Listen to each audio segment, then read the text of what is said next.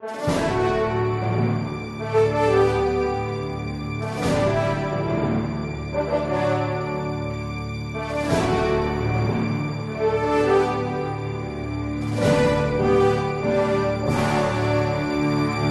irmãos, eu gostaria de prestar alguns esclarecimentos a respeito da polêmica ao redor do PLC 3 de 2013. Trata-se de uma lei que foi aprovada no nosso Congresso para defender pessoas, pessoas, não somente mulheres, pessoas vítimas de violência sexual. Pois bem, a presidência da CNBB, através do secretário-geral, Dom Leonardo Steiner, já se manifestou informando aos bispos que a CNBB irá pedir o veto parcial desta lei em dois incisos. Enquanto o padre Paulo Ricardo e uma série de pessoas no movimento em defesa da vida advogam a possibilidade de um veto total. Trata-se de uma desobediência? Trata-se de uma revolta contra os nossos pastores? Não, não é revolta. Por quê? Porque nós não estamos aqui falando de uma ordem, porque, aliás, o comunicado de Dom Leonardo é só uma informação a respeito do PLC 3 de 2013 e não uma ordem. Em segundo lugar, porque nós estamos aqui lidando com fatos e não com doutrina, normas morais ou orientações pastorais. Portanto, eu gostaria de esclarecer o que é que está acontecendo. A lei que foi aprovada, materialmente falando, ela parece boa. E talvez ela até fosse boa lá no Bangladesh, né, em Papua Nova Guiné, no Afeganistão. Mas aqui no Brasil, onde existe uma norma técnica né, de 125 páginas a respeito do tratamento de pessoas vítimas de violência sexual, nós teremos uma mortandade de crianças. Por quê? Porque o que diz esta norma técnica? A norma técnica diz, na página 68 e 69, que qualquer mulher que aparecer grávida numa unidade hospitalar e alegar, sim, somente isso, declarar, declarar que foi vítima de estupro e que aquela gravidez é indesejada. A norma diz que esta mulher deve ser considerada como veraz. Ela está dizendo a verdade. E se o médico questionar, ele vai estar aumentando a violência sobre a mulher. Portanto, será o médico punido. Agora, o problema é o seguinte: esta norma, que já existe há tantos anos, ela só está implantada em 64 unidades hospitalares do nosso país. Por quê? Porque ela não é obrigatória para toda a rede do SUS. Ela adere a esta norma técnica aqueles hospitais que quiserem aderir espontaneamente.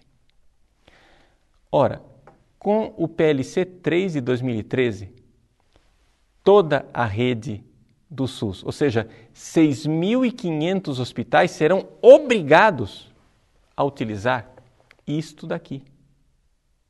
Sim, vai aumentar 100 vezes mais, de 64 para 6.500, os abortórios no nosso país. Então, qualquer menina adolescente que engravidou e está com medo que os pais descubram, poderá se apresentar a um hospital e dizer: fui violentada. O médico vai ter que acreditar no que ela disse. Não vai precisar de consentimento dos pais. E ela vai poder então abortar a criança. Isto já existe, tristemente, tragicamente, em 64 unidades hospitalares. Vai ser multiplicado por 100. Então, uma lei que é aparentemente boa está colocando com esta norma técnica o aborto na prática como um direito no dia a dia do brasileiro. Então é por isso que nós noticiamos que praticamente o aborto está legalizado. É claro que formalmente, juridicamente, ele não está legalizado, a lei nem sequer fala de aborto. Mas praticamente quer dizer o seguinte: na prática, qualquer mulher que quiser abortar irá abortar. Irá abortar em hospitais, inclusive, da Igreja Católica, das igrejas evangélicas e das, da Federação Espírita. Assim, meus irmãos, nós estamos diante de um fato, não de uma doutrina. Nós não estamos nos revoltando contra um ensinamento dogmático da igreja, não estamos nos revoltando contra uma norma moral da Igreja Católica e nem contra uma orientação pastoral. A carta de Dom Leonardo é uma informação. O que nós estamos fazendo é acrescentando informações. Então, para que você entenda o que está acontecendo, vamos contar uma pequena parábola. Imagine que um pai se reúna com sua família e queira rezar um terço na frente de uma imagem de Nossa Senhora. Os filhos se reúnem, a família é numerosa, são dez filhos, tem netos no meio, todo mundo está lá para rezar. Acontece que o pai diz: Vamos acender um maço de velas para honrar Nossa Senhora. O filho mais novo, que viu que houve um vazamento de gás na casa, um vazamento provocado por um criminoso, de propósito, que entrou sorrateiramente e causou aquele vazamento, alerta o pai e diz: Pai, não faça isso, o senhor vai nos matar todos. O pai diz: Mas o que é isso, meu filho? Um dos irmãos diz: Olha, é verdade, você não deve acender um maço de vela. Vamos fazer o seguinte: vamos fazer o veto parcial de velas um maço de velas é demais. Sabe por quê? Porque vela é parafina, vai acabar com os nossos recursos naturais, eh, vem do petróleo, depois a fuligem, vai prejudicar a camada de ozônio, vai causar o efeito estufa. Vamos acender só uma vela. O filho diz: Não, pai, não acenda vela alguma, o que nós precisamos é abrir as janelas da nossa casa para tirar este gás. Não, olha, a gente pode até abrir a janela depois. Depois a gente acaba com o gás, ou seja, a norma técnica. Não, pai.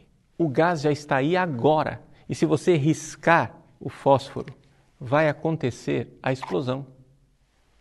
Então o pai resolve consultar. Você que é doutor em direito, meu filho, nós temos direito de acender a vela? E o rapaz que é doutor em direito constitucional, né, nas melhores universidades, diz: olha, pode acender a vela, é um direito reconhecido pela Constituição. E você, minha filha, que tem doutorado em medicina em Harvard, o que você diz? Pai, uma fuligenzinha de uma vela não vai nos matar. Esse menino é louco, ele é radical, ele está vendo fantasmas. E você, meu filho, que é padre com doutorado em bioética, o que é que você diz? É imoral acender uma vela? Olha, pai, esse seu filho é um fanático. Porque o segundo concílio de Nicéia reconhece que a gente pode venerar imagens. Tem alguma coisa errada com ele? Eu acho que ele é herético. Eu acho que ele não está aceitando o segundo concílio de Nicéia. E assim por diante. O filho mais novo venera o pai, obedece o pai mas ele só quer alertar para o pai um fato. Ele não quer dividir a família, ele quer salvar a família. Por isso, meus queridos, o gás que está no ar do Brasil é essa norma técnica. O fósforo que nós iremos acender é esta PL3 de 2013. Se nós acendermos, haverá explosão. Não estou fazendo terrorismo. Estou simplesmente constatando um fato. Se a CNBB consultou juristas, médicos, especialistas em ética, são pessoas certamente que merecem o nosso respeito porque devem ter uma competência muito grande. Mas nós não estamos falando disso. Nós estamos falando de um fato. E não existe universidade no mundo que ensine fatos. O que ensina os fatos é abrir os olhos e enxergá-los. Você, mesmo sem universidade, pode clicar nesse link aqui e baixar a norma técnica do Ministério da Saúde no próprio site do Ministério da Saúde e ter acesso àquilo que é uma aberração no nosso país. Na página 68 e 69 você irá encontrar aquilo que eu estou dizendo. A mulher que simplesmente declarar que foi vítima de estupro e que está grávida tem direito ao aborto. Isto já acontece terrivelmente no nosso país em 64 hospitais. Agora serão 6.500 abortórios. Por isso, com todo respeito aos nossos pastores, nós não podemos nos calar.